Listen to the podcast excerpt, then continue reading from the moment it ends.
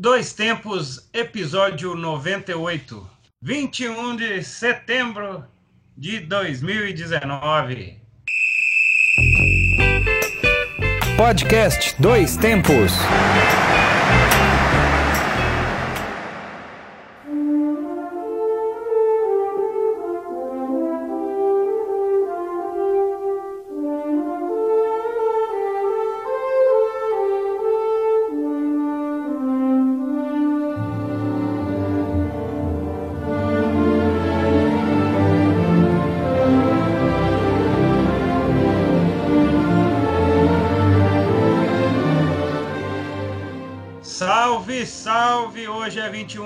21 de setembro de 2019. Mais uma vez estamos aqui na luta, muitas vezes solitária, né? Dessa vida de podcaster, né? Chique, né? Podcaster. Eu sou João Luiz Reis e esta é mais uma edição do Dois Tempos. O nosso humilde, porém com muito conteúdo, podcast que leva até você informação, debates, opiniões o melhor da memória esportiva e mais uma vez ele aqui comigo, o impagável Alexandre Rodrigues. Isso aí, valeu João, obrigado. Mais uma vez estamos juntos aqui. Como ele disse, eu sou Alexandre Rodrigues e voltamos com um novo episódio da série de podcasts produzidos pelo Grupo Camiroba. Agradecemos a você que nos acompanha e divulgue aí o nosso retorno aí, depois de ter ficado um pouquinho parado aí, com outras questões aí a serem resolvidas, mas na medida do possível vamos tentar tocar aí o programa aí, que é sempre um prazer fazer, realmente, ainda mais com a companhia de João Luiz Reis aí, sempre aí. junto com a gente. E como tá na moda, né? Nós não pode perder essa chance, né? Já que até o Louro José tem o seu podcast agora. Você Nossa, tá brincando. Não, não sei, deve ter, não. Porque são tantos programas lá na Globo agora que. Como diria, como diria o Ed Murphy no filme Um Tira da Pesada, você tá brincando. Max! Max! E Meu para Deus. quem ainda não conhece, pode entrar aí no nosso site, acesse lá o grupogabiroba.com, né? O Grupo Gabiroba, que é a nominação do nosso querido e nostálgico, por que não dizer, né? Grupo de jornalismo e veja que também nós estamos presentes ali com. Não somos Ronaldo Esper, mas com alfinetadas no Twitter, no Instagram e no Facebook. Não é verdade? Você vê que barulhinho das alfinetadas aí. Falta. Pega aí então, depois quem... e joga aí a edição. Isso aí. E quem quiser conhecer um pouquinho do nosso trabalho, nossos podcasts, né, que são eternos, né, Ale? Porque nós mexemos com o tempo, então a gente fala de passado, futuro, presente, de anteontem, de amanhã. Então é, é sempre atemporal, vamos falar a verdade. É, com certeza. Tá aí para quem quiser ver, estão todos no mixcloud.com/barra grupo Gabiroba, mas também você pode encontrar várias das nossas edições no Spotify, no iTunes, no Google Podcasts, na Rádio Public, em outros agregadores de podcasts aí, você pode nos escutar aí e quem sabe no futuro aí em outras plataformas que surgirem aí com é. o passar do tempo também. É isso aí. Nós também temos nossos trabalhinhos publicados ali no YouTube, no canal do Grupo Gabiroba. Quem quiser aí ver alguns os vídeos também embaixo agora, né, Ale? Que a gente deu uma dispersada, né? Mas quem quiser matar a saudade ali, né? Com as melhores reportagens produzidas por alunos um de jornalismo. Vamos pensar até um jeito também de colocar alguns desses episódios no YouTube também. Vamos é, ver o que a gente pode fazer no futuro aí. É, é isso aí. Mas... Então vamos lá começar o nosso programa de hoje com os nossos destaques. E como não poderia ser diferente, né? O programa de hoje, para quem grada de futebol como nós, né? Como diria Dunga, vem com nós. Vem com nós. Não podia ser diferente a gente deixar de falar dela, né? A milionária final, né, na competição da Copa do Brasil. E como que esse torneio se tornou tão relevante no cenário nacional? Blim, blim, blim, blim, blim. Acho que isso ajudou bastante. Com certeza. Mas teve um, uma trajetória aí muito acidentada, vamos dizer assim, até a gente chegar nesse ponto de hoje. É. Aí a gente vai aproveitar e vai, dando, vai fazendo algumas, algumas análises da partida também, né? Claro, claro. E também hoje contaremos as boas e velhas histórias. Hoje, já que já estamos entrando no clima aí do véspera de Halloween, né? Isso. de mês de Halloween, hoje é uma maldição, olha, como diria uma vez escutei uma senhora na rua, é uma maldição do mal? é uma maldição que era para ser geral, mas acabou sendo específica, né? Se você ver o contexto do que foi falado para gerar essa maldição, eu vou explicar para vocês a maldição de Bela Gutmann em cima do Benfica, time de Portugal, aproveitando que o Benfica estreou essa semana na UEFA Champions League, na fase de grupos, e adivinha o que aconteceu? Tomou.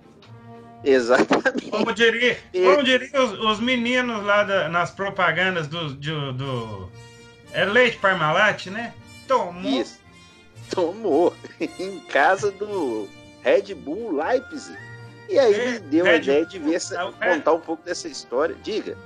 O Red Bull agora tem time para tudo quanto é país, né? É, inclusive a gente é um assunto aí que a gente pode, pode discutir tratar, em né? outro programa, né? Com mais profundidade, né? O Red Bull Leipzig da Alemanha, o Red Bull Salzburg da Áustria, né? Que é a país sede lá da Red Bull. E agora o Bragantino, que provavelmente vai mudar de escudo ano que vem, vai colocar oh, lá o Gil Baiano. Saudades eternas, Gil Baiano. Gil Mas você tem saudade dele jogando no Bragantino ou no Palmeiras? Nos dois. Ai, ai, ai. No Palmeiras eu não sei se deixou tanta saudade, não. Mas, gosto Mas vale é a lembrança. Né? Vamos... Estamos igual o Milton, o Milton Neves agora. Por onde anda? Por onde anda Gil Baiano? Ah, boa.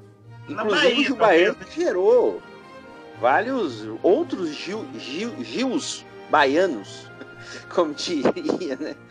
O professor de português, né? Então, gerou vários aí, é, congêneres aí na sua sequência aí. Teve um que jogou no Vitória, no meio de campo tal. Vou procurar, vai ter mais aí. E hum. claro, também não podemos esquecer do Gil Cebola, né? Sempre E do Gil às avessas, né? Gilberto Gil, é claro. Ah, claro. E do Gil também, que. O Nossa, Gil, eterno o legislador, né?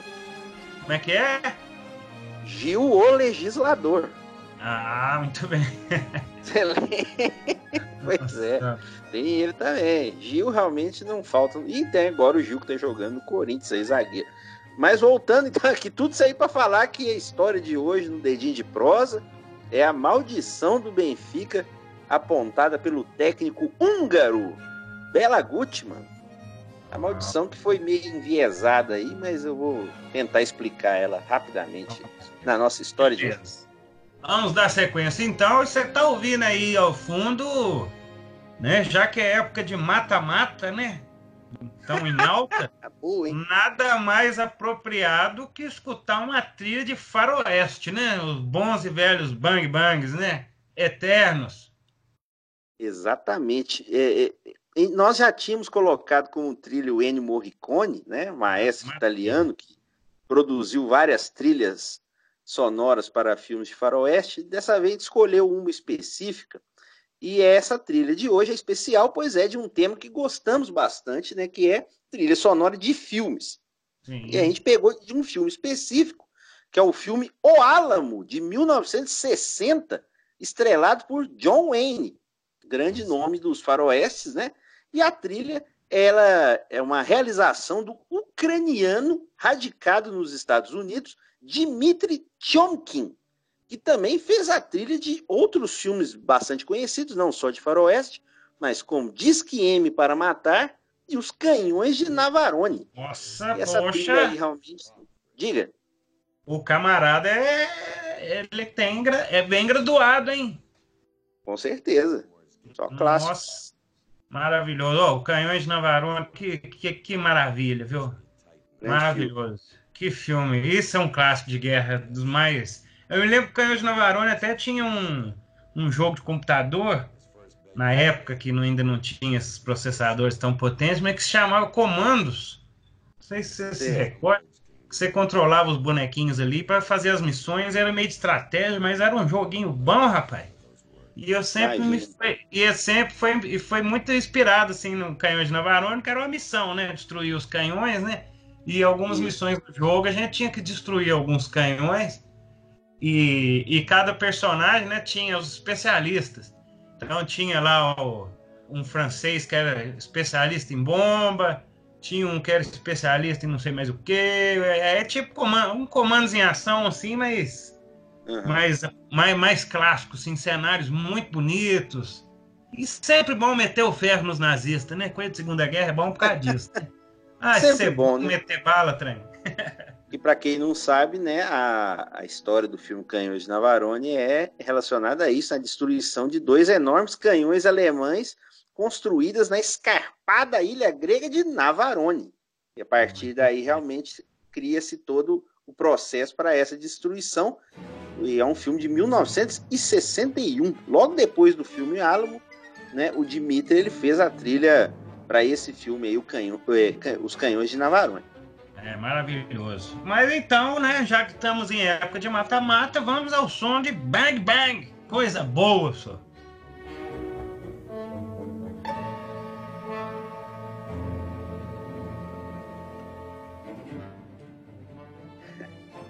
Vamos lá então, Ale, vamos iniciar o nosso programinha. Só uma hoje. lembrança aqui, uma, uma, informação, João, importante, já que nós estamos falando de Bang Bang. Na MLS, na Liga Norte-Americana de Futebol, o time do Dallas, o FC Dallas, que inclusive tem um pequeno animalzinho no seu escudo, né? Me parece um touro, ele está em sétimo lugar agora, exatamente um touro ali no seu escudo, ele está em sétimo lugar na Conferência Oeste. É uma informação meio aleatória, mas falando a respeito de é, Faroeste, me deu a ideia de falar aqui do Dallas. Maravilhoso. Muito Maravilha. bem. E o Dallas Cowboys? Como é que tá começando a temporada no, na NFL?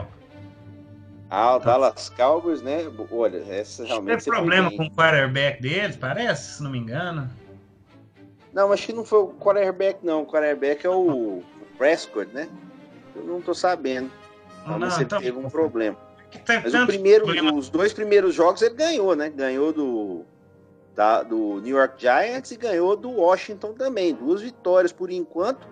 É, nós estamos gravando o programa aqui antes do terceiro jogo, que é contra o Miami Dolphins. Não, ganhou já. Já ganhou, provavelmente. Mais, mais três pontos é pro Miami Dolphins, né? Para quem não sabe, é um golfinho, né? O símbolo. E tem aquela piada, né? Que o golfinho às vezes sobe, na, sobe da água, faz uma brincadeirinha e volta, né? Ultimamente ele não tá nem subindo para fora da água, né? Pois é, tá afundando mesmo, coitado. Exatamente. Mas por, no, no, futebol americano, Dallas tá bem por enquanto. Vamos ver se continua. Beleza. Vamos lá então começar este programinha de hoje, vamos deixar rolar mais um pouquinho do Dimitri aí ao fundo. Isso. Né? Relembrando o eterno John Wayne, o homem que deve ter matado mais índio da história do cinema americano. Deixa subir, a gente já emenda no debate, beleza? Vamos lá. Estamos de volta, então vamos começar o nosso debatito desta semana, final da Copa do Brasil como este torneio se tornou tão relevante no cenário nacional. Aí não era, não? Eu Como acho é que, que é? demorou um pouco a pegar. Até por Daqui... isso que eu fiz questão de falar isso, João, e colocar essa parte, porque muita gente que nos escuta, né? Mais jovem que a gente, né? Talvez não se lembre. Não sei se é muita gente, não, mas. não, é. Sendo mais jovem, já uma meia dúzia de milhões. Gente, né? Isso. Então, um, pouco, um pouquinho a gente vai chegar lá.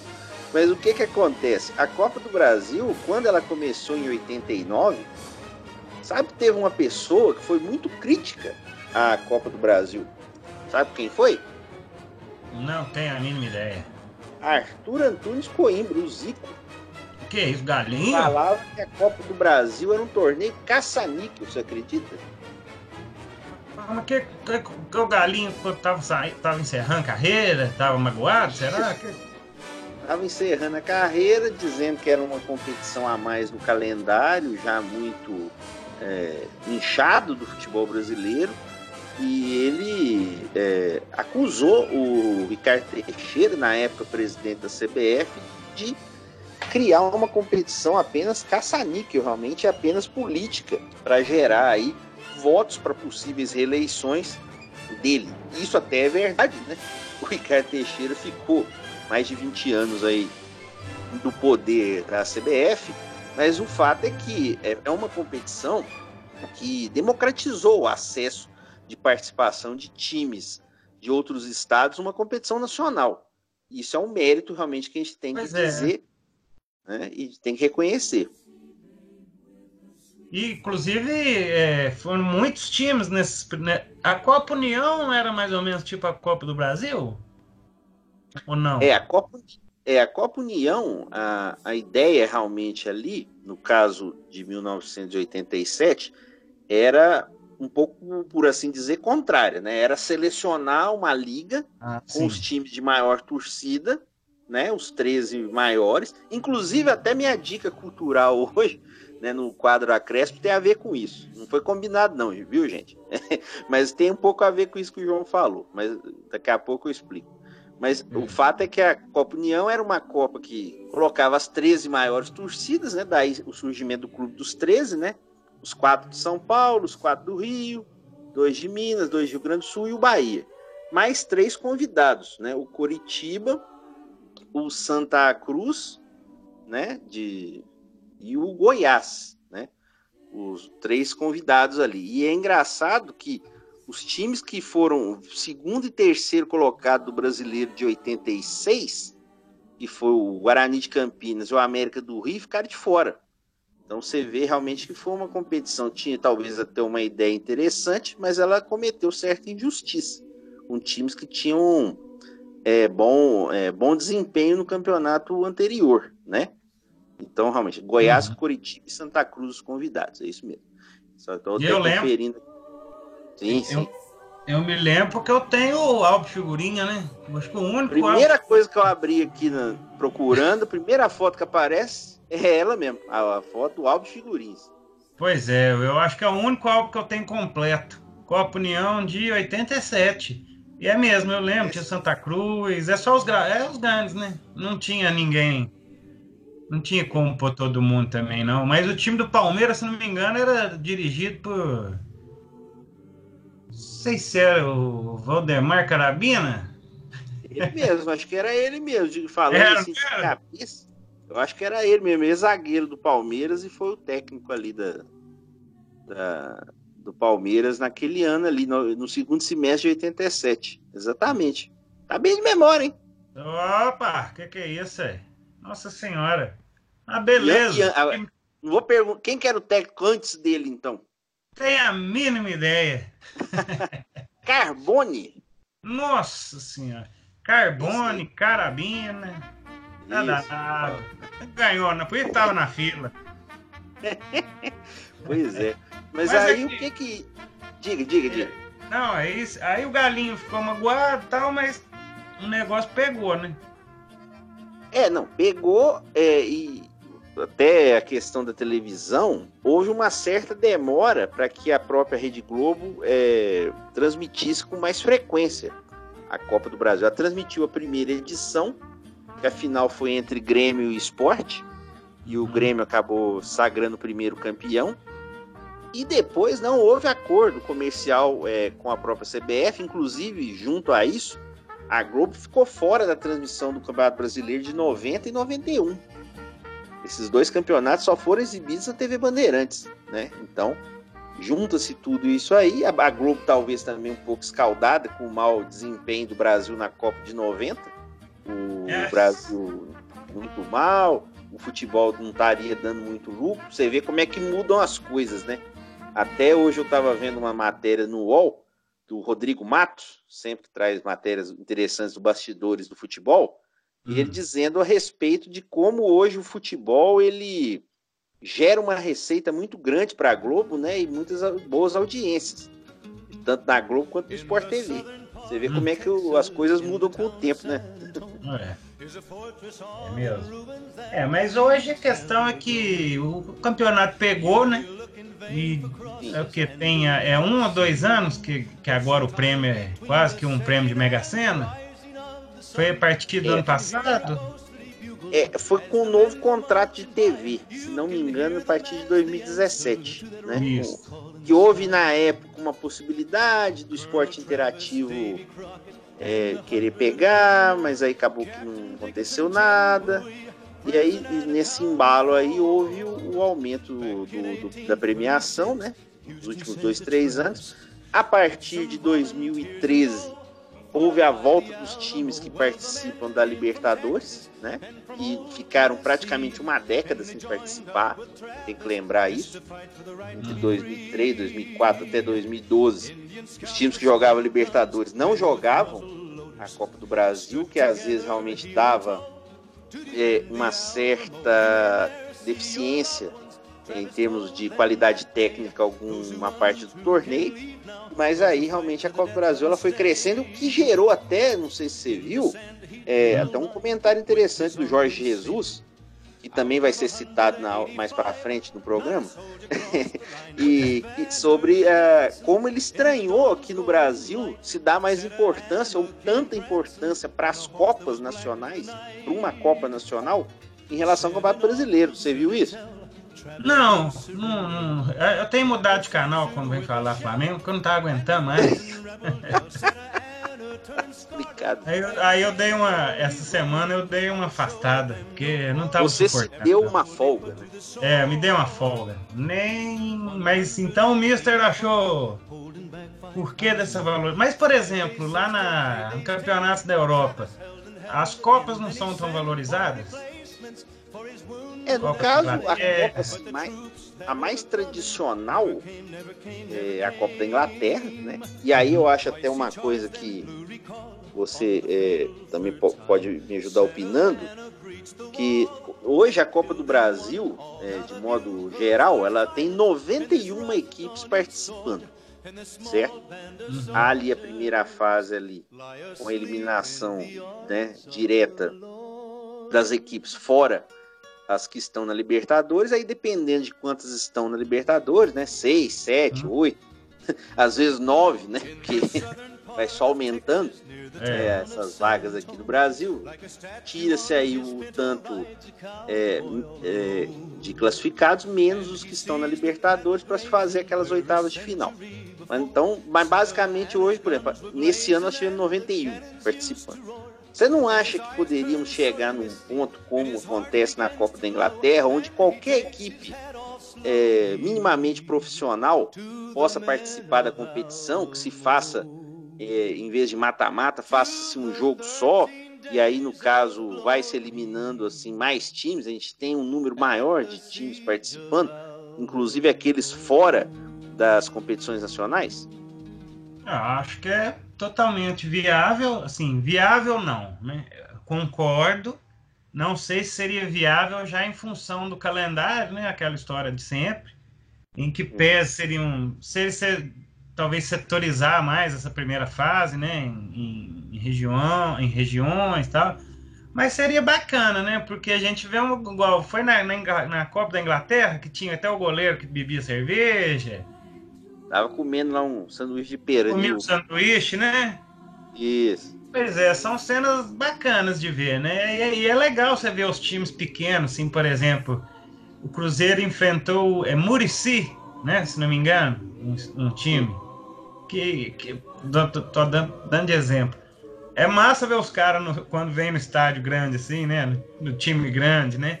E sempre possibilidades de acontecer surpresas, né? Eu que o diga, né? O Verdão já já foi eliminado aí em Copa do Brasil por times, né? Foi o Ceará? Não, é o Asa de Arapiraca. O Asa de Arapiraca, ó, isso é maravilhoso, né? Pro Asa, né? Principalmente.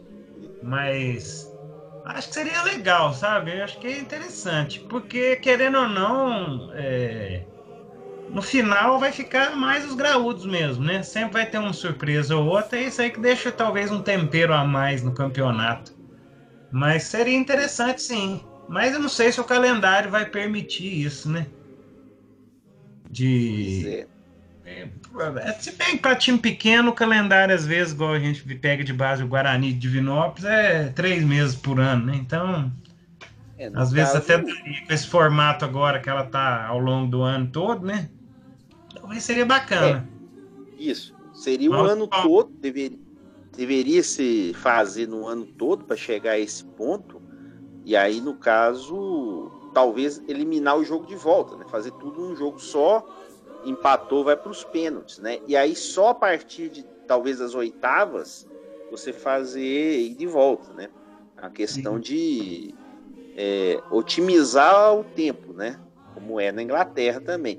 E lá, a partir, se não me engano, da quarta fase, né? Que são fases maiores por causa da presença de mais times. É, no caso, aí sim tem o replay caso o jogo empate. Aí no segundo jogo, se empatar de novo, aí tem que decidir nos pênaltis, né? Interessante. Seria algo assim. Mas você acha então que a Copa agora pegou para valer? Acho que sim. Só, só para só uma, um registro aqui, para na temporada passada, contando desde as fases que começam já em julho, né, no começo da temporada europeia, sabe quantos times nós tivemos na Copa da Inglaterra? Chuta aí. Ah, deve ter mais de 200, que lá tem 500 ligas, né? A, B, C, D, E, F, G, H e J. 736 times. Ô, louco, bicho! Exatamente. Porra, Talvez não chegaríamos a esse número aqui, mas pelo menos uns 200 times a gente chegaria. Não, mas e, é muito time, né? Nossa, a inglesada gosta de uma bola mesmo, né? pois é, joga-se, né? Já desde o começo da temporada, vai eliminando, né? Regionalizando. Aí só realmente no meio, por exemplo, os grandes aqui, num caso assim, entrariam, sei lá, em maio, junho, né? No meio ali da competição. Mas eh, respondendo sua pergunta, é, eu acho que sim, a competição pegou porque o brasileiro gosta do mata-mata. A Globo, depois de algum tempo, né, às vezes é, hesitando em colocar a final em todo o Brasil, transmitiu para São Paulo, né, a decisão do Atlético Paranaense com o Inter. E hora, é, teve uma audiência, 27 pontos de audiência, um número bastante interessante, né? Uhum. Então acho que é um, um torneio realmente totalmente fixado. É, interessante, tem essa questão mesmo. Acho que dá audiência também, independente de quem vai pra final, né? Sim, sim. A gente quer ver, né? Que pese preguiça do Internacional. Mas. Pois é, né? A gente estava até falando antes de começar aqui a gravação. É, eu acho até que no primeiro tempo o Inter nem jogou tão mal assim. Eu, me passa a impressão que as mudanças não foram realmente, talvez, as mais. É, mais é, uma vez, né? É. Principalmente você vê, ele tirou o Odair, ele tirou o Bruno, e com isso ele pôs o Edenilson improvisado de lateral, né? Quer dizer, ele perdeu um jogador de meio de campo e não ganhou um lateral. Para embolar mais jogadores na frente ali, ficou, ficou com o Sobes, o Parede já entrando no final, o próprio Nico Lopes, o Guerreiro, né? Quer dizer, ficou quatro atacantes ali, mas a, o meio de campo não tinha quem pensasse. É. Tudo bem, o, o D'Alessandro estava machucado, não jogou, mas ele só foi corrigir isso já um pouco mais tarde que entrou o Nonato, né? Então jovem ainda, né? Então é, talvez se tivesse mantido o Edenilson na posição dele, ele poderia ter é, mantido alguma maior qualidade ali no meio de campo. Mas é, de modo geral, o time realmente caiu muito. O que é fato é que caiu muito de rendimento no segundo tempo. É. Mas botou esse Nonato aí com esse cabelinho de Valdívia? Não dá, não, né? Não gostou, eu, não? Eu tenho que problema com o cabelo de jogador, né? mas é, infelizmente até entrou bem, mas não, é, não, era, não era o título do, da, do Internacional dessa vez mais uma vez entrou como favorito e não levou nada. Exatamente. Só que teremos uma maldição, né? Porque ano que vem, provavelmente, por mais uma vez, deve ser o 38 ano seguido, o Internacional entrará como favorito, né? Mas você acha que entrou esse ano de favorito alguma coisa? Você acha? Ah, eu acho que a final, depois que ele ganhou ali do Palmeiras. Principalmente, Cruzeiro acho que estava numa fase complicada, né? Combinou aí com a demissão do Mano. Acho que entrou um pouco mais, não, não vou dizer favoritaço, mas até pela, pela, pela dúvida também do Atlético Paranaense que vem tentando.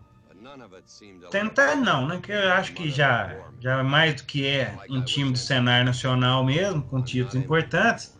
Mas querendo ou não, é, não, vou, não, vou, não vou falar de tamanho, mas sempre tem um peso maior, né? É, quando é contra o Atlético Paranaense, eu acho que ele sai perdendo, um, ou pelo menos saía, né? Não sei se esse trabalho vai render mais frutos, né? Porque final do ano tem o bom e velho desmanche. Mas, né? Mas gostei, achei que. Eu tava vendo um, no Twitter, é, o pessoal meio que falando que essa decisão foi meio atípica, né? É, então, o pessoal falando que ah, sei lá, final de Copa, aqui em Minas principalmente, final de Copa do Brasil sem o Cruzeiro nem parece. Uhum. Ou sem o Grêmio. Sim. Mas enfim, né? Acho que o time é. fez por merecer e, querendo ou não, garantiu mais, mais um ano aí da, da, da, competição, né? Porque é muito massa, né? Mata-mata é bom mesmo. A gente, é, é diferente, é o momento, é ali, tem que resolver na hora. E a Copa do Brasil, eu gosto da Copa do Brasil. Acho que foi, foi, foram bons jogos. Me surpreendeu, talvez o Inter queria que tivesse jogado um pouquinho mais. Mas o drible daquele menino no final lá. Um, um, Marcelo uma Cirinho. O, Mar, o Cirinho que não jogou tão bem no primeiro jogo, né? Ele dá uma caneta de calcanhar, puta merda, hein? Nem, nem nas peladinhas de escola eu tinha visto aquilo. Não, e ele não jogou bem quando ele jogou tanto no Inter quanto no Flamengo, né? Decepcionou, uhum. esperava-se que ele seria um, um jogador muito maior do que ele tem sido ultimamente. Tanto é que ele entrou só no segundo tempo.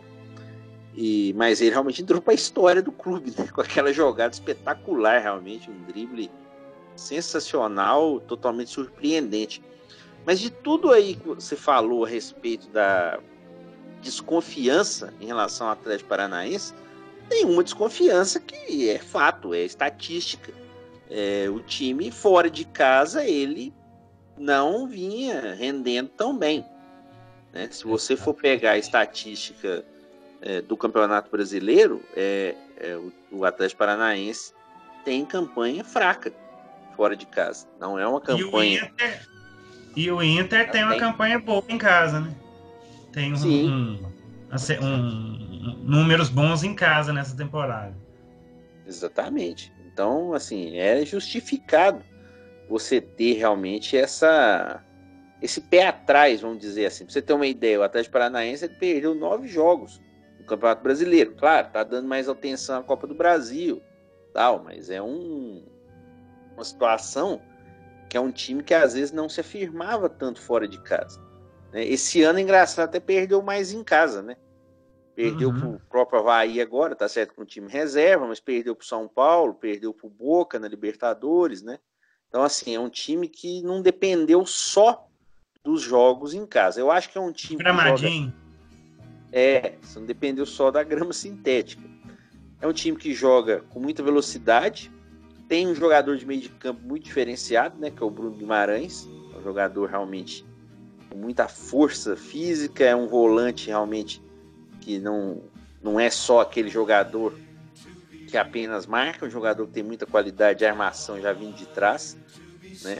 O próprio Rony, que é um jogador que sempre é, pintou como uma promessa no próprio Cruzeiro, saiu cedo é, para jogar no Japão também, aí rodou por outras, é, outras, outras equipes, como o Náutico, com o Botafogo, mas já era.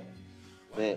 Na verdade, ele iria para o Botafogo, acabou que não confirmou o negócio. Estou até observando aqui. Ele rodou no Japão, foi para o Náutico, quer dizer, foi pouco, aproveitado no Cruzeiro e poderia realmente é, até ter tido mais chance aqui no time mineiro, mas mostrou muita qualidade técnica, muita velocidade. Ele começou com a jogada do primeiro gol, né? Acho que é um time. Um... Pode falar, é... pode falar. Mas quem deve estar tá rindo até na orelha, né? É a turminha ali do presidente e, e, vou dizer aqui entre aspas, do bando dele ali, né? Já que a gente tá falando em meio faroeste. Hum. Como é que é o nome? Petralha? Mário Celso Petralha. Pois é, né? Que diz que tem um bando mesmo, né? Quase que um bando daqueles de, que assaltava trens do faroeste antigamente. Não são os mais populares, né? Acho que no meio. Eu vou. Vocês verem que não foi combinado, mas antes da gente começar a gravação, eu tava vendo um texto aqui no UOL do Júlio Gomes, jornalista, né? Irmão do Flávio Gomes, né? Que, né? Um jornalista mais voltado ao automobilismo, ele participa daquele programinha engraçado lá da Fox, engraçado entre aspas, né? Da hora do é. almoço. Mas outro dia nós vamos discutir esse programa, então vamos fazer alguns, algumas observações. Mas o, o Júlio ele está escrevendo no UOL e ele deu uma definição boa para o Petralha aqui. Olha até, vou ler aqui com todas as letras. Considero Mário Celso Petralha um dirigente egocêntrico, autoritário e petulante, com vários vícios de vários dirigentes brasileiros. Mas não dá para tirar o mérito desse cara. Ele é o nome, o rosto e a mente do reposicionamento do Atlético. Ele, ele rouba, ele pergunta assim, não sei, ele fala, sei lá. Ele faz do Atlético um feudo familiar, aí a questão do bando que você falou. Sim, uhum mas ele funciona para o clube e talvez como nenhum outro dirigente tenha funcionado para qualquer outro clube. E aí é importante a gente falar o seguinte: se você ler o texto aqui e você tirar o nome do Petralha, esse texto serviria para qual outro dirigente da nossa época aí? Vamos ver se você lembra. Nossa, fazendo um esforço aqui, Hercúleo, me é. lembro muito de, do nosso querido saudoso, né? Euriquito. Exatamente. Você e tirar o, o, nome aqui, Petralha, você pôr o Eurico aqui é a mesma coisa. Quando o Vasco ganhava muitos títulos. O Castor de Andrade. É, o, o Castor também, mas o, no Bangu ele não conseguiu, né? Foi, é. ficou perto, né? Ficou ali, foi vice-campeão. É um... Mas seria... tem uma grande diferença, né, do Petralha para os outros aí que você citou, que você lembrou bem é que ele construiu uma estrutura no clube Sim. é um é, é, o, esse é o verdadeiro legado, né? Ele construiu o estádio, reformou, né, melhor dizendo, né, o estádio Joaquim Américo, né, que é a arena da Baixada, fez um que... CT de altíssimo é. nível, né? Então realmente é um, esse é um legado. Não vai de... Quando ele sair, né? Provavelmente quando ele morrer, né? Porque não sei se ele vai sair antes é. disso. É... Ele vai deixar alguma coisa de estrutura pro clube. E vai poder falar igual o Maluf falava, né? Roubei, mas fiz, né? Tem isso também. Nem, nem tô querendo entrar muito na questão política, dos apoios é. aí, né? Que ano passado, antes da eleição, ele fez o time entrar com uma camisa, né? Meio verde e amarela, né? Na véspera da eleição, naquele, naquela rodada de sábado à noite. Né? São coisas aí que eu acho que é, são desnecessárias, né? Seja para qualquer lado, é bom dizer isso também, né? E às vezes, é claro, ele vai pagar um pouco pelas escolhas políticas dele, mas como disse muito bem o Júlio, Júlio Gomes, é, em termos profissionais, o time do Atlético Paranaense, o clube, realmente subiu de patamar nesses últimos 20 anos aí. É, e não só o clube, mas a própria competição que a gente tá falando, eu acho que a Copa do Brasil mais do que firmada, né? É igual Sim. o Carnaval de Belo Horizonte. Pro ano que vem já tá garantido, né? Isso é bom.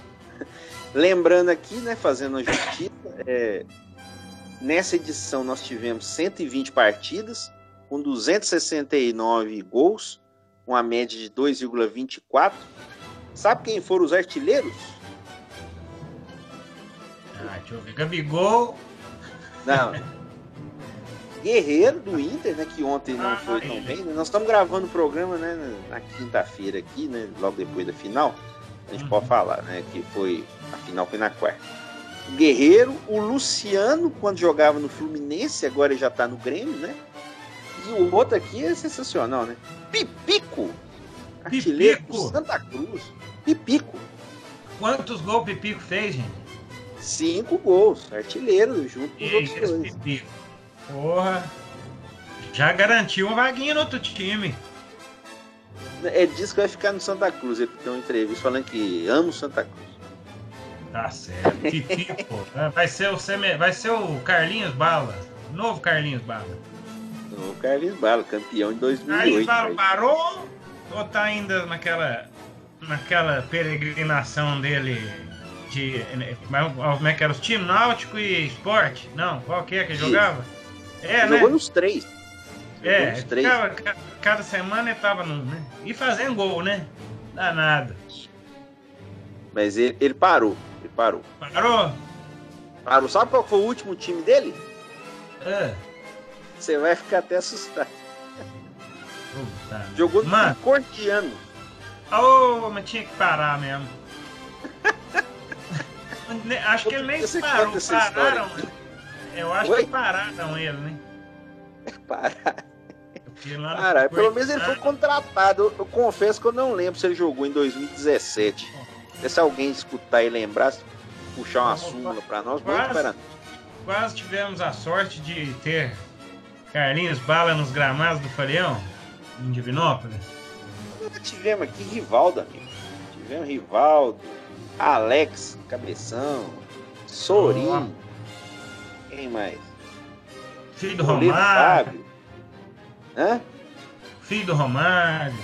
Romarinho, vimos esse ano. Juan, jogando de camisa 10. Uai, Fábio Júnior Fábio Júnior. não jogou pra nós. Pois é, um dia, um dia ô, mas só primeiro um dia você conta a história do Tricordiano aqui se você quiser, não, não tiver detalhes sórdidos, você conte aí um dia pro pessoal. A, a- a história é um detalhe sórdido, né? É um detalhe, já é um próprio detalhe sórdido. E aí o, o em relação aos craques que passaram no gramado do Farião, quem sabe um dia a gente faz uma relação. Muito bem, dá pra matar. Vamos esperar começar o campeonato, a gente vai matando saudade Isso. do Book. Bom, Sim. mas Ah, você- mas eu tenho- que falar antes, senão eu vou esquecer. Tem que falar. Ah. Mandar um grande abraço pro nosso grande treinador Jean Rodrigues. Ô, seu Jean, grande abraço. Pois é. Onde que ele foi? Ele tá aqui em Minas de novo, né? Isso, vai ser técnico nacional de Muriaé aí no módulo 2 de 2020 aí. E já tá assinado, né? E porque a foto Uhum. que nós usamos na capa do programa Sim. passado é de um quadro ali de tática do Jean Rodrigues. Exatamente. Ali que definia como é que o Guará ia sapecar os times. Isso. Adversários. É, principalmente. Deu mais certo, né? Isso. É fo- e foto raio. batida por você, inclusive. Esses dias me peguei na madrugada, nos devaneios da madrugada, me lembrando que, que raiva, né, só? Como o nosso bug sofreu esse ano, né? Pois é. Nossa patada de tudo quanto é lado. Jogos poderiam ter sido vencidos e não foram, né? Infelizmente, né? Realmente É, fez muita Mas chama não vitórias aqui. como é que chama que é filho da Égora, que é goleiro do Tupi? Ricardo Vilar. Vilar, esse nome de novela mexicana, filho da Égora. Ah. Vamos deixar aqui então, fechar o nosso debate então. Parabéns ao Atlético Paranaense pelo título, né? E, e até a gente tem que. É meio incrível isso, né? É, Pra ser um pouco polêmico até. Eu acho que eu até já falei isso aqui, que tem naquele livro da- do Guia Politicamente Incorreto da História do Futebol. E parabéns Hum. à CBF, né? Que trouxe essa ideia de fora, que é a Copa Nacional, que não existia até 1989, e realmente dá essa emoção toda. Ainda precisa melhorar muito, em muitos aspectos, talvez não proteger tanto os clubes grandes, mas é uma competição realmente, como você falou, já está consolidada aí no gosto popular. Ah, eu gosto demais, mas eu quero dar um puxão de orelha para encerrar aqui então. Na fala. torcida do Internacional, mas que baderna, hein? No final do jogo ali. Até fogo no estádio os caras conseguiam botar na fachada. Sim. Que coisa horrorosa, né? o pessoal tá muito, a gente até pode fazer um debatezinho depois sobre esse tema de o povo tá muito tá muito sanguinário no futebol, né? Perdeu brigue, arranca a cabeça. Per, tá perdendo esse negócio de, de, ser uma competição. Primeiro, primeiro de tudo é competição, né? Alguém vai perder, né? Então, alguém vai ganhar, mas alguém vai perder. Mas muito ódio, muita. Meu Deus do céu. Evoluímos pouco nisso aí, viu? Com certeza. Podemos falar isso mais pra frente e assina embaixo aí com sua lamentação e realmente é uma pena. Mas deixar aquele abraço então para a colorada mais famosa do Brasil, né? A Renata, fã. Que até hoje eu não entendi de quem que ela é fã, mas. É. Mas. Isso, isso zoaram... é Alessandro, né? É, zoaram bastante hoje. Hoje eu fiz questão de assistir o programinha deles lá, viu? Assisti um pedacinho, o Denilson estava é. impagável, viu? Já que virou um show de, de, de comédia todos os programas mesmo, eu comecei a assistir esse aí hoje. Que eu gosto dele. Comédia por Mas... comédia, assiste, né? Esse aí que pelo é. menos você precisa pagar para assistir. Pois é. Mas então fica aqui encerrando então a nossa boa e velha Copa do Brasil, mais no auge impossível, né? Será que teremos surpresas ano que vem? Olha. Bicampeonato. Realmente. É, depende muito aí, né, dos campeões é, estaduais, né? Assim, se realmente quem conseguir chegar. Mas eu acho que esse formato talvez é uma crítica que eu já vi muitos fazerem. Essa coisa do primeiro jogo, o time de melhor ranking jogar pelo empate, é uma coisa que favorece o grande. É, também é, o fato de só ter o pênalti, né, meio aleatório na segunda rodada, uhum. né? E aí também os times grandes, é, entre aspas, né, no caso os que estão a Libertadores, terem, vamos dizer, uma proteção do sorteio das oitavas de final, que eles não se enfrentam, né? Os, os, da Libertadores pegam os outros, né? Só quando tem um número menor de time na Libertadores, que aí não tem como você separar, né? Oito para oito, né? Oito de cada lado. Então acho que talvez essa proteção grande aos, grandes faz com que as surpresas tenham diminuído. É. O desafio tinha que ser o inverso, né? Favorecer os pequenos para os graúdos que têm qualidade, dinheiro, estrutura, se esforçar um pouquinho mais, né? Ou então, né, como eu disse, fazer tudo num jogo só, com mando sorteado, pelo menos, sei lá, talvez até as oitavas de final, ou talvez até um pouquinho até mais longe da semifinal. Eu acho que a final de dois jogos tem que permanecer. É uma tradição no Brasil. Ah, também. Eu não acho que tem que fazer final do jogo. Onde já falamos disso da Libertadores, talvez a gente volte ao tema aí na época da final, né? Em novembro. Mas eu acho que é uma tradição do continente essa coisa do jogo de ida e jogo de volta. Não pode, isso aí não pode perder. Mas nas é. outras fases, até por causa do calendário e para dar chance aos menores, talvez o jogo único em mais fases seria uma, uma ideia. Isso aí. Beleza, então vamos encerrando o debate. Então, voltando um pouquinho à trilha aí do Dimitri. E lembrando aqui que o John Wayne também foi o diretor do Alamo, viu? Ele estrelou e dirigiu. E dirigiu, né? Dirigiu. É, o homem era especialista em pilotar carruagem. Inclusive, carruagem, né, também, como não, você falou, índios, né? É, Como você, fala, você falou dos. Pode falar. Pilotou muitas diligências, então, né? Dirigia, ah, ele tirava de letra. Ah, isso aí para ele era fácil. É isso aí. Vamos encerrando então. E um pouquinho mais de trilha sonora do filme O Alamo.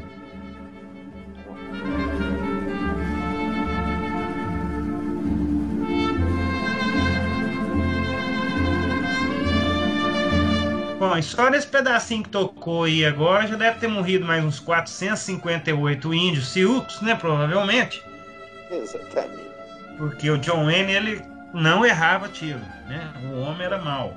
Você tem uma ideia, até o filme dele, que é um dos grandes clássicos aí do cinema, No Tempo das Diligências, do John Ford, Que eu até acho que já comentamos isso aqui, é um filme que, pô, com, com diligência, em estrada de, de chão com cavalo, o cara, se não me engano, ele é dos anos 50, eu acho.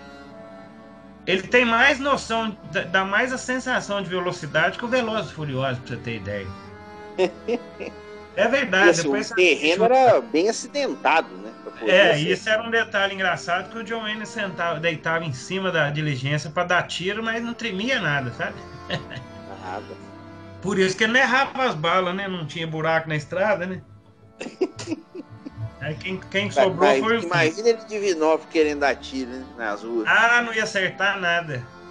Perigoso a estrada do tempo das diligências é melhor que as ruas de Divinópolis hoje. Viu? Falar a verdade pra você. você. Mas então, já que, nós, já que voltamos no tempo, então vamos relembrar aí nosso clássico quadro mais que tradicional. Algumas datas importantes aí do mês de setembro desta semana no nosso querido, delicioso e apetitoso quadro aí, o Guardião do Tempo. Sorte a vinheta aí pra nós.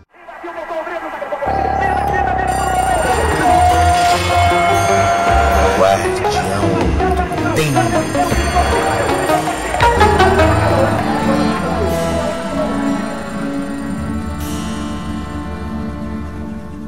É, é isso aí. Vamos começar o mês de setembro. Aqui Belo Horizonte. Falando um calor de matar. Tá calor aí? Ah, bastante. E também. Um sol quase que desértico. Hoje me senti, sentimos no Saara aqui hoje, viu? Vários depoimentos na internet de climas desérticos aqui. Graça, ontem eu achei, né, no dia da final da Copa do Brasil, na quarta, né, pra uhum. mim tava mais quente até, mas. É, tava fazendo só. Do mesmo jeito. É, tava 47 graus. Aí hoje fez 46. É. Teve um, um abrandamento. Vamos começar então? Posso começar essa primeira aqui? Pode, aproveitando que estamos falando de faroeste, de Isso. western, né? Fala é, mais uma data aí. Vamos lá. Em 21 de setembro de 1903, foi lançado nos Estados Unidos o primeiro filme western, hein? O primeiro faroestão mesmo, chamado de Kit Carson. Um filme que tinha 21 minutos de duração. Ele, ele é filme mudo e conta a história de Kit Carson, um homem capturado por índios e que é amarrado a uma árvore em uma aldeia até que uma índia ajuda-o a fugir duas referências aí sobre Kit Carson. Primeiro que ele é o impagável, como eu disse sobre você, companheiro de Tex, um dos, mais, mais, um dos grandes personagens de quadrinhos aí do faroeste, Tex Wheeler, e o grande é. companheiro dele aí, a velha cobra, que eles, que eles chamam é o Kit Carson, então, mais, mais, mais velhinho assim, que acompanha o Tex Wheeler nas pradarias dos Estados Unidos ali, claro, sempre detonando um, uns índiozinhos aqui, uns bandidos a colar. Então o Kit Carson tá aí uma grande referência. E essa história desse filme aí me lembra, você não sei se vai lembrar, mas um, um jogo do Atari. Não sei se você se recorda que o Atari ele tinha umas coisas mais divertidas, que ele tinha alguns jogos para maiores, né? Se você se lembra de algum joguinho do Atari que era para maior. E dentre esses jogos tinha um lá que. Tinha uma Índia, tinha um cara amarrado num pau. é um joguinho. Seria, é, é o Custer's Revenge. Como? Agora você falando, eu lembrei realmente, eu não cheguei a jogar muito não, mas já ouvi falar. É o Custer's Revenge. Isso. Tem muito a ver com esse filme. É um jogo meio, como diria, né? Como agora a Bandeirantes voltou com ele, é um jogo meio. É um precursor do Cine Privé. Isso. E é engraçado que nunca mais vi jogos pornográficos depois do Atari. Aí melhorou o gráfico, parou o jogo. pois é, né? Na verdade, é. olhando a foto do gráfico aqui, realmente melhorou, né? Realmente.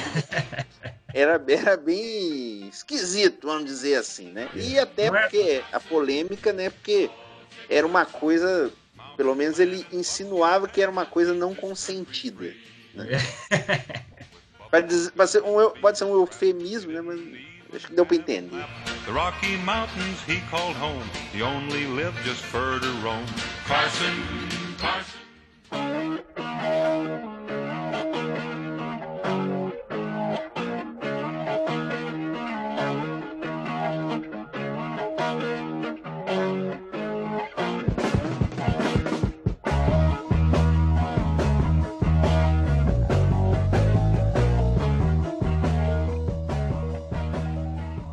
22 de setembro de 1947, nasceu Vanusa Santos Flores, conhecida simplesmente como Vanusa, cantora brasileira. Ela já lançou 21 álbuns de estúdio e tem grandes sucessos como Manhã de Setembro e a sua versão para a música Paralelas, do Belchior. Porém, a música que nós estamos ouvindo aqui eu, quando eu fiquei sabendo disso há uns anos atrás, eu fiquei pasmo, né? Quando eu ouvi, acredito que o João também tenha ficado, né? Acho que qualquer pessoa que escuta isso fica pasmo, né? É, mas a música é boa, você não achou, não? Sim, sim, sonzeira. Sonzeira. Nós estamos ouvindo uma música da Vanusa que chama What to Do. E essa música foi lançada em 1973, mas no começo do ano daquele, daquele ano. E se você ouvir bem, principalmente o riff de guitarra de abertura, ela lembra uma outra música lançada em 1973, só que no fim daquele ano. Uma música chamada Sabbath Bloody Sabbath, a música do Black Sabbath, do disco homônimo, inclusive. E quando as pessoas é, sacaram essa relação, depois de até algum certo tempo, as pessoas realmente acharam que o Black Sabbath plagiou a Vanusa com essa música, né? A Vanusa, inclusive, ela foi entrevistada sobre isso alguns anos atrás, em 2016, para ser mais preciso. É, ela foi entrevistada perguntando se ela achou a música um plágio. Ela disse que não conhecia o Sábado Flores Sábado, ouviu a música, tinha ouvido em 2014 só, e ela disse que ficou convencida de que a banda não copiou nem os compositores dela. E nem os compositores dela também copiaram o Black Sabbath. Ela simplesmente chamou isso de uma coincidência. Ah, como Adeus. É o nosso músico aqui. E a Vanusa, que é a deusa, não? Não, né? Essa é a Joana, né? Quem não, canta como uma deusa? Como ah, uma... não, Rosana que eu. Rosana. É. Confundi. Aqui. Mas tá aí, né? Quem diria, hein, senhor Ozzy?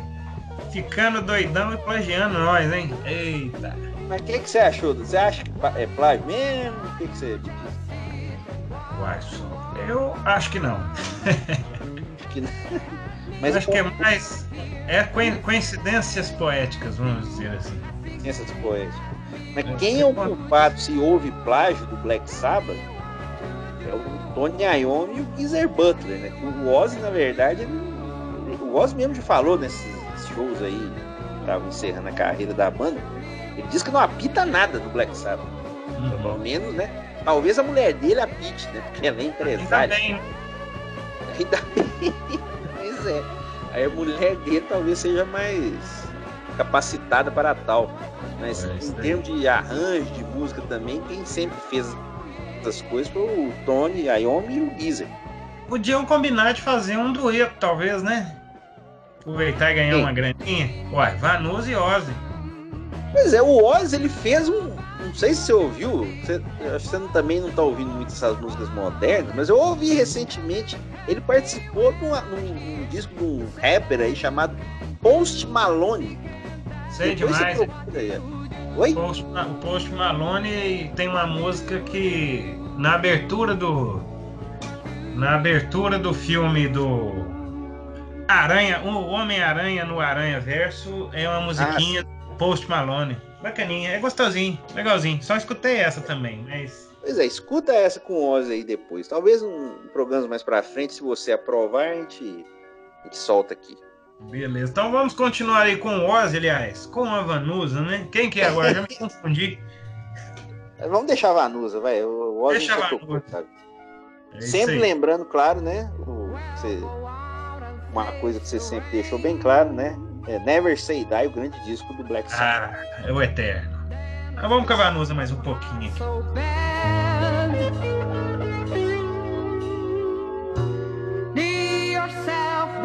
You are free. Free enough to say you're free.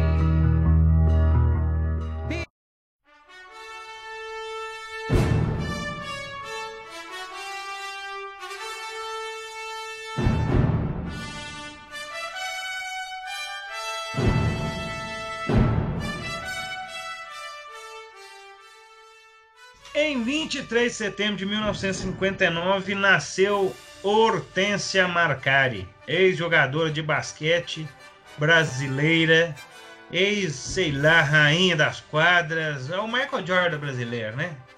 Isso. Está no Hall da Fama de Basquete Internacional, sediado nos Estados Unidos. Deve estar lá pertinho dele, né? Do, do Michael Jordan. Sim, sim. Ela, provável. venc- ela venceu o Mundial de Basquete com a seleção brasileira em 94 na China, o Pan-Americano em 91 em Havana, lá em Cuba, e foi medalha de prata na Olimpíada de Atlanta de 96. Ela que tinha aquela na hora dos lances livres, era clássico, né? Ela batia Isso. a bola, dava aquela respirada. E deve ter errado poucos, né? Inclusive fez um desafio com o nosso papai querido Galvão Bueno esses dias no Globo Esporte. É botou, sério? Galvão, é, ué, botou o Galvão nas quadras para jogar ali, fazer lances Não. de. É assim, né? O Galvão até tem, um- tem uma foto do Galvão, eu não sei, acho que jogando futsal com um time. É, sabe quem tava no time junto com ele? Ah, Canalha, João Carlos Albuquerque. ó, saudade, hein, senhor? Saudade, mais um aí que, né? É, é, a gente pode debater também, né? O que aconteceu com a ESPN? Meu Deus. Ah, não, esse é um assunto, tá, tá na pauta aqui, já tá, no- tá na agulha aqui pra gente debater, quem sabe a gente já coloca aí nos próximos programas. Mas falemos da rainha. Canalha não está lá mais. E lembrando que a Hortência, acho que também não pode ser lembrada sem lembrar de Magic Paula, né? Exatamente. Grande companheira de time ali. Eu, eu tive mais interesse no basquete nessa época, sabe? Hoje em dia eu confesso que eu não tenho muito mais, não. Eu não sei nem como Também jogar. eu acho que, junto com as duas, nós temos que lembrar também da Janete, né? Janete Sim. foi muito importante nesse time também. É claro. É a nossa eterna rainha do basquete. Estamos precisando aí, né? O basquete, muito, às vezes, muito pouco apoiado, né? Tá tendo uma ressurgida agora, né? Fez um, resultado bom no Mundial agora o masculino, né? É, Ou mais ou menos, né? Mais ou Poderia menos. ter chegado às quartas de final, né? Acabou perdendo para a República Tcheca, né? Nas oitavas. E aí precisava ganhar dos Estados Unidos, né? E não conseguiu. E no o feminino, pelo menos, assim, uma situação muito ruim, inclusive de apoio, de formação de equipes, pelo menos ganhou o Pan-Americano, né? Então, Sim. pelo menos há um alento aí para ver se na Olimpíada o time consegue ao menos fazer um desempenho melhor. Acho que ganhar fica um pouco difícil, né? Se os Estados Unidos agora levando o principal time, né? É difícil ali, mas quem sabe chegar ali perto de uma medalha já vai ser muito interessante. O basquete sempre é um esporte muito emocionante. Né? E lembrando agora, por, pelo, por, por fim também, que Hortência já fez parte do imaginário de muitos adolescentes, né? Que também já foi capa da nossa Playboy, Isso. né? Pois é, ela mesma falou que. Viu a Hortência? é, Oi? Você lembra da revista, não? Lembro, lembro. Deu umas folheadas lá? Da nossa época, claro, é. É, jornalisticamente falando, claro, né? Claro. Porque, né, se a gente vê os jogos, Mas- por que não ver as fotos, né? É, as entrevistas também, claro. Mas o, que que acontece? Ela mesmo diz que quis posar nua para realmente quebrar um pouco esse tabu de esportistas mulheres, né? Não terem a sua beleza apreciada em muitos casos e até acaba que, em certo modo, ela abriu uma certa é, um certo caminho para algumas esportistas. Claro que algumas ficam só famosas pela beleza, tudo bem que tem o machismo muitas vezes envolvido, mas algumas não se sustentam com o resultado né, no esporte. Ela fez as fotos, mas ela tinha realmente muita qualidade também dentro da quadra. E graças a Deus não se engraçou para a política, né? É. Acho, acho que nem Vamos esperar um tentou. pouquinho mais, né? É, Aí ainda já, tá vou- já tem tempo, né? É. Tá fazendo 60 anos, né? Ainda tem tempo, né? Vamos, vamos aguardar, né? É isso aí. Então fica aqui a nossa singela homenagem à nossa eterna musa do basquete, Hortência. E já vamos emendar aqui então né, no, no dedinho, né, Ale? Vamos chamar só a vinheta Vamos. então.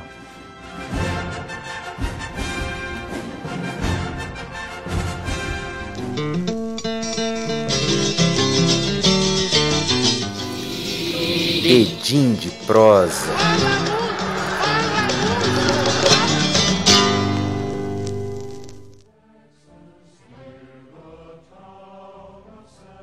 Estás sentindo o cheirinho, né? O cheirinho voltando à moda, né? Pô, Ai, tá, ai, ai. tá com esse cheiro, hein? Vamos ver, né? Se ele ficar impregnado esse ano aí, meu Deus, acho que não sai nunca mais. Vamos ver. Mas o cheirinho nosso aqui é o cheirinho do café, o cheirinho do bolinho da vovó, né? A Da, pizza agora, né? Tá gravando à noite. da pizza, aquele pãozinho de queijo. Vamos então aqui com o nosso quadro Dedinho de Prosa e hoje a letra trará um caso macabro aí, uma maldição do mal. É, como diz a, a transeunte, né? Que você viu certa vez. A maldição do mal era, na verdade, para o futebol português. Mas acabou sendo solidificada aí apenas em relação ao Benfica. E o chamado responsável por essa maldição é o técnico húngaro Bela Gutmann. O Bela Gutmann ele foi um jogador de pouca fama, mas que chegou até a jogar na seleção da Hungria nos anos 20. É, ele jogou em vários lugares, além do seu país natal, na própria Áustria também, até jogou nos Estados Unidos, é, fugindo inclusive de ataques antissemitas na época da guerra. Mas ele realmente ganhou sucesso não como jogador, né, como é, treinador. Ele se tornou mais conhecido depois de muito tempo, realmente rodando por países diferentes. E tem um detalhe muito interessante que eu vou dizer até onde ele passou. Ele nasceu em 27 de janeiro de 1899 e faleceu em 1981, dia 28 de agosto, né? Faleceu então com 81 anos de idade. 81 para 82 anos de idade. Ele treinou o Budapest da Hungria e foi campeão italiano pelo Milan em 54. E depois disso ele foi ser técnico, sabe aonde? Ah, O São Paulo Futebol Clube. Exatamente. que isso, velho? A diretoria trouxe em 1957. Ah, Ele trouxe, trouxe ele realmente para fazer uma, talvez até uma, uma agitada, né? O São Paulo que ganhou o Campeonato Paulista em 53, né? Vinha num certo jejum de três anos sem ganhar. Trouxe junto com ele o Zizinho, né? Antigo camisa 10 da seleção da Copa de 50 e o São Paulo foi campeão paulista ali em 57. Porém, ele não ficou muito tempo no São Paulo, acabou indo para o Porto de Portugal. E ele era um sujeito, vamos dizer assim, um pouco difícil. Depois do Porto, então, quando ele sai meio brigado com a direção do time azul e branco de Portugal, ele vai para o grande rival, né, o Benfica. Ainda que a rivalidade maior do Benfica seja com o esporte, né, em Lisboa, mas Porto também é um grande rival. E no Benfica, ele ganha uma taça de Portugal, dois campeonatos portugueses e duas taças do, dos campeões europeus, ou seja, a antiga Liga dos Campeões. Né? Ele vence ali em 1961 e 1962. Né? Ou seja, ganhou duas vezes. Imagina hoje o Benfica ganhar é, duas Ligas do- dos Campeões seguidas. Mas muita gente acha que o Benfica não ganha por causa da maldição que o Bela Gutmann teria jogado no time. Por quê? Ele também teve desavença com a direção do Benfica, porque ele, depois de ganhar a sua segunda taça dos campeões europeus, ele queria um aumento. Vamos dizer que era justo. Só que a diretoria não é, aceitou essa proposta dele, essa, essa requisição dele, e ele realmente acabou meio que é, jogando, vamos dizer assim, uma praga ao clube né, em onde ele estava. Olha o que ele teria dito.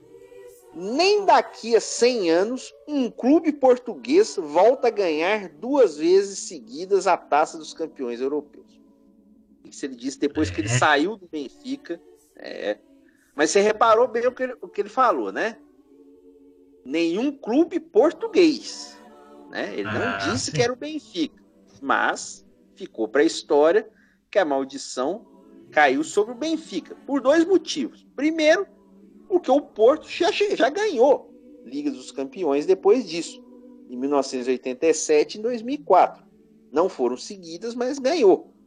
E segundo, é. e aí que é o mais assustador de tudo, o Benfica ele perdeu um número absurdo de decisões depois de, da passagem do Bela Gutmann por lá. Em 63 ele perdeu a final da Liga da Taça dos Campeões, né? A Liga dos Campeões, para o Milan. Em 65 ele perdeu para a Inter de Milão. Em 68 ele perdeu para o Manchester United. Nos anos 70 ele não chegou em nenhuma final.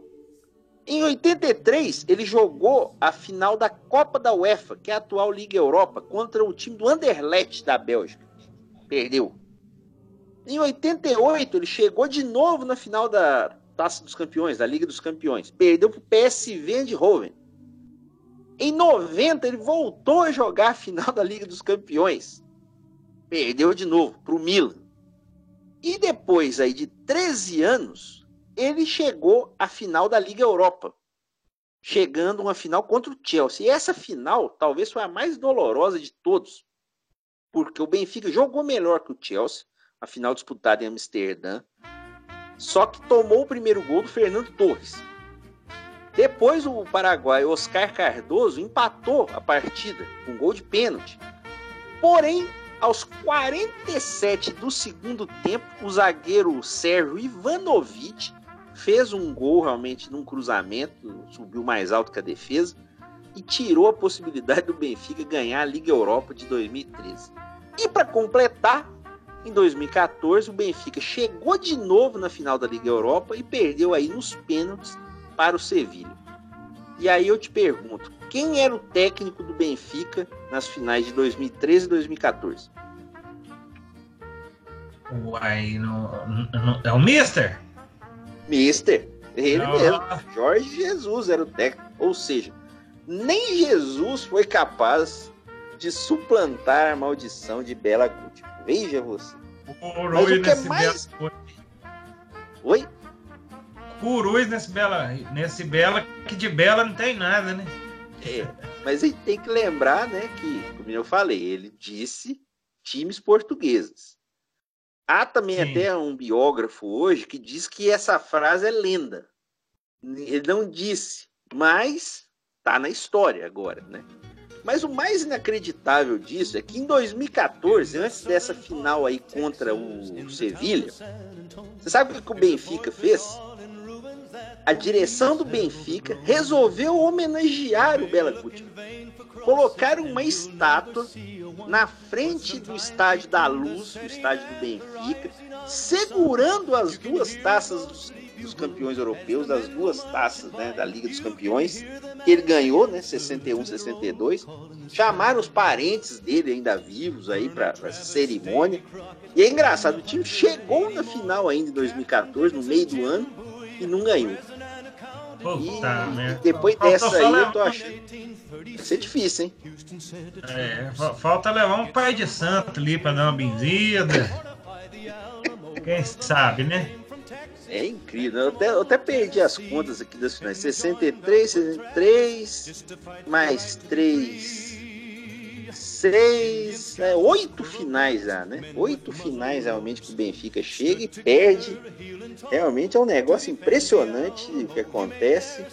E vamos ver, né? Não sei aí se vai ter que fazer um torneio aí amistoso para ganhar primeiro, ou, né?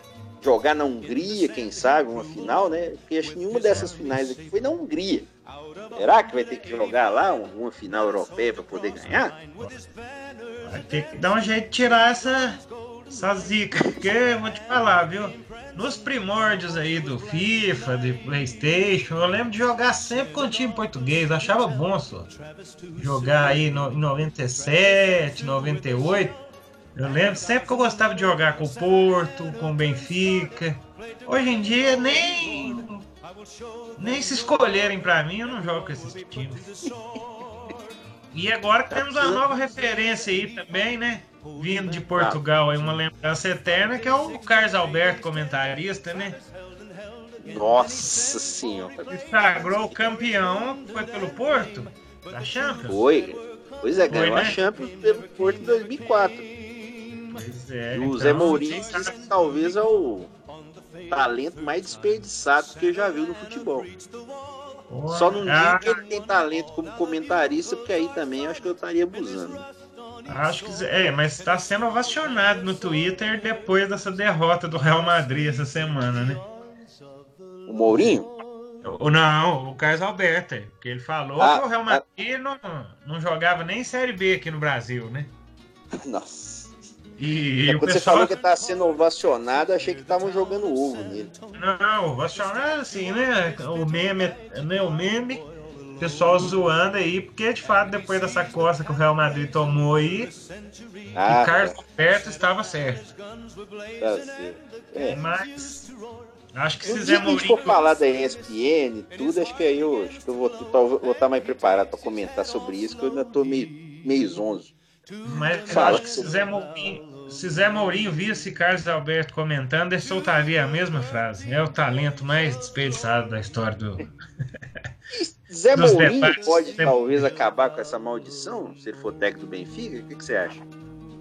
Uai, já é mal-humorado, né? Pode ser, né?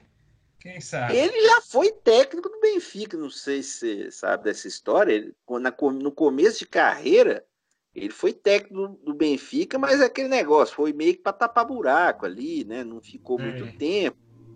Então, assim, não teve nem a chance de completar ali direito um ano de trabalho, né? Foi quase um técnico interino, né? Então, É. quem sabe, né? Um dia É, acontece. então agora, aos nossos possíveis ouvintes aí, então fica a pergunta, né? O que seria possível ser feito para acabar com essa maldição aí do, do senhor Bela aí, né? Sim. Principalmente torcedor. O Benfica que é a águia, tem a águia, Isso. né? É bonita essa parte, né? Não sei se tem águia ainda, deve ter, né? Tem, tem. Muito bonito ali no começo de cada jogo, eles soltam a É. águia, muito legal. Pois é, mas o futebol português está bem desaparecido aí do cenário europeu, pelo menos na Champions League, né? Na- de fato, precisando Sim, de um títulozinho. Inclusive tá fora, né, do, dessa fase de grupos atual, né, acabou sendo eliminado. E o Benfica já começou perdendo pro, pro Leipzig, né, como eu falei no começo do programa. Aí por isso Red até Bull. me deu essa vontade de contar essa história inacreditável. mano. É, é, maldições e maldiçãs. Será que alguém fez maldição pro Parmeira não ganhar a Libertadores, bicho? Não é possível. Já ganhou. Não, é depois que não ganhou mais, hein? Mundial, então, Foi. vai. Ah, mas depois aí já perdeu a graça da piada, né? Aí É, já ganhou mesmo. mas continuamos sem Mundial, né? Ainda tem mais, tem mais uma chance ano que vem, né? Quem sabe, né? Não, todo ano tem uma chance. Mas depois com 12 times europeus, você tem esperança? É. Vai complicar o negócio, né? Quem ganhou, ganhou, Você né? patrocinar o Mundial, quem sabe, né? Ó, a tia Leila, pera, eu vou passar um zap pra tia Leila aqui. Ah, tá, vai lá então. Enquanto isso, toca a música enquanto isso. Bom, e tem mais alguma informação aí? Algum, mais algum detalhe da história de hoje, do dedinho? não? Ah, não, fica por isso mesmo, realmente te guardando, né? Quem souber aí, então, né, de um pai de santo ou uma reza Sim. braba que quer mandar pro pessoal lá, fica à vontade, né? É, ou alguma ideia realmente revolucionária, ou alguma coisa que a gente não pensou ainda. E que a própria direção do Benfica não tenha pensado. Eu recomendaria alguém do Benfica dar um pulinho lá na Bahia. Pra Brasil pesquisar. Juvenil? Não, pra fazer um andar, uma, uma andadinha pros terreiros lá, sabe? Givanildo? Não, traz ele. Quem sabe o Giva dá aquela coçada lá no meio do estado do Benfica e a águia até desvia o caminho. Quem sabe, né? Grande Giva, grande figura. Sim, muito simpático. Só que não. Só que eu- não. mesmo assim a gente gosta dele. É isso aí. Bom, encerrar então o nosso Dedito de Prosa de hoje. Hoje, já que a gente já está aqui há quatro horas já discutindo aqui, falando bobagem, não daremos as nossas diquitas. E mas no próximo programa a gente faz a os acréscimos aqui com as dicas. Vamos encerrando então de uma vez, Ale, aqui já vou falar, vou fazer igual da outra vez, vou pôr a música aqui, vou dar o play aqui, vou falar o que que é e a gente já vai agradecendo o pessoal, beleza? Vamos lá. Então, encerrando aqui o programa com a música de uma banda que não existe mais, mas ainda causa celeuma. Eita, essa é polêmica. É o nosso Oasis e seu vocalista Liam Gallagher e seu irmão, a cabreira, a cachorrada. Ele que fez 47 anos neste 21 de setembro e diziam que seriam mais populares que os Beatles, né? É. Dizem que depois dos Beatles são eles, né? E algumas músicas realmente eles tentaram, né? Claramente, né? Eu sei que tá no finalzinho do programa, mas é só mais uma historinha rápida de plágio. O Noel Gallagher acha, né? A questão musical dele, né? Educação. Que aquela música do Green Day, Boulevard of Broken Dreams, é um plágio de Wonderwall. E o Noel Gallagher disse: pelo menos quando eu roubo as músicas de alguém, eu tenho a decência de falar. Gente Então hein? diz que. Que maravilha, né? Vai ser gente boa. Foi sincero, né? Vamos dizer assim. Então qual que é a música aí? Fala o nome da música, o disco, pra gente já encerrando. Ah, tá. Antes de falar, só lembrando né, que os irmãos Gallagher são grandes fãs do Manchester City, né? E também fica até como um tema futuro aí no programa. A... Roqueiros, ou músicos em geral que são fãs de futebol, que pode pensar também fazer uma listinha. Mas então vamos ouvir então para terminar a música A Quiz, que foi lançada no álbum The Master Plan de 1998, que é um álbum de lados B, regravações, né, singles do Oasis e ela foi lançada a primeira vez como single em 95, na época ali do grande estouro de sucesso do Oasis. Né? A música é escrita pelo Noel Gallagher, pelo irmão, mas o aniversário é do Liam Gallagher aí nesse dia 21 de setembro. Vamos ouvir então a quiz, mas vamos ouvir já nos despedindo, né, João? É isso aí, o episódio 98 do Dois Tempos que vai chegando ao seu final. Mais uma vez agradecendo a todos que escutaram, tiver paciência. Né? Quem quiser compartilhar, dar um pitaco, falar qualquer coisa aí, falar mal, pode falar mal também, a gente acha bom. Né? Conte pros coleguinhas, dá aquele jeito aí. Lembrando que este e os outros episódios estão todos na internet no Mixcloud do Grupo Gabiroba, www.mixcloud.com.br Grupo Gabiroba. Também no Spotify, Google Podcast, sei lá onde é que tem, é tanto trem que eu nem sei. Mas vai achar lá, não vai dar um Google lá que você vai achar. E agora também o nosso site, né? Que tem o grupo Gabiroba, tá meio devagar. Você tá escrevendo os textos ali ou não? Tá meio parado. Tá um pouquinho parado, mas vamos se a gente dá uma reanimada também, né? E também estamos presentes no YouTube, no Twitter, no Instagram no Facebook, né? Sempre com vídeos e também com o, a divulgação também do nosso podcast. Também você pode ver pelas nossas redes sociais. É isso aí, o Dois Tempos de hoje, mais uma vez gravado no estúdio virtual, nesse mundo maravilhoso da internet. Eu aqui diretamente da capital de, Belo, de Minas Gerais, Belo Horizonte do Saara. E o Alexandre lá na pequena, na Princesinha do Oeste. É, de, muito pernilongo por aí em Divinópolis, Ale? demais. Como você tá no Saara, eu tô em Marrakech aqui, né? É. Com muitos pernilongos e muito calor, mas na medida do possível aqui nós vamos sobrevivendo. É isso aí. Os trabalhos técnicos, sonorização, edição minha, João Luiz Reis, redação do nosso querido Alexandre Rodrigues. Encerra aí pra turma, Luiz. Dois Tempos é sempre uma produção do Grupo Cabiroba e voltamos semana que vem. Queremos voltar aí com mais um episódio, já chegando quase no 100. Um abraço a todos aí, valeu demais. Um abraço, João. Falou, Ale, grande abraço, abraço a todos. Até a próxima.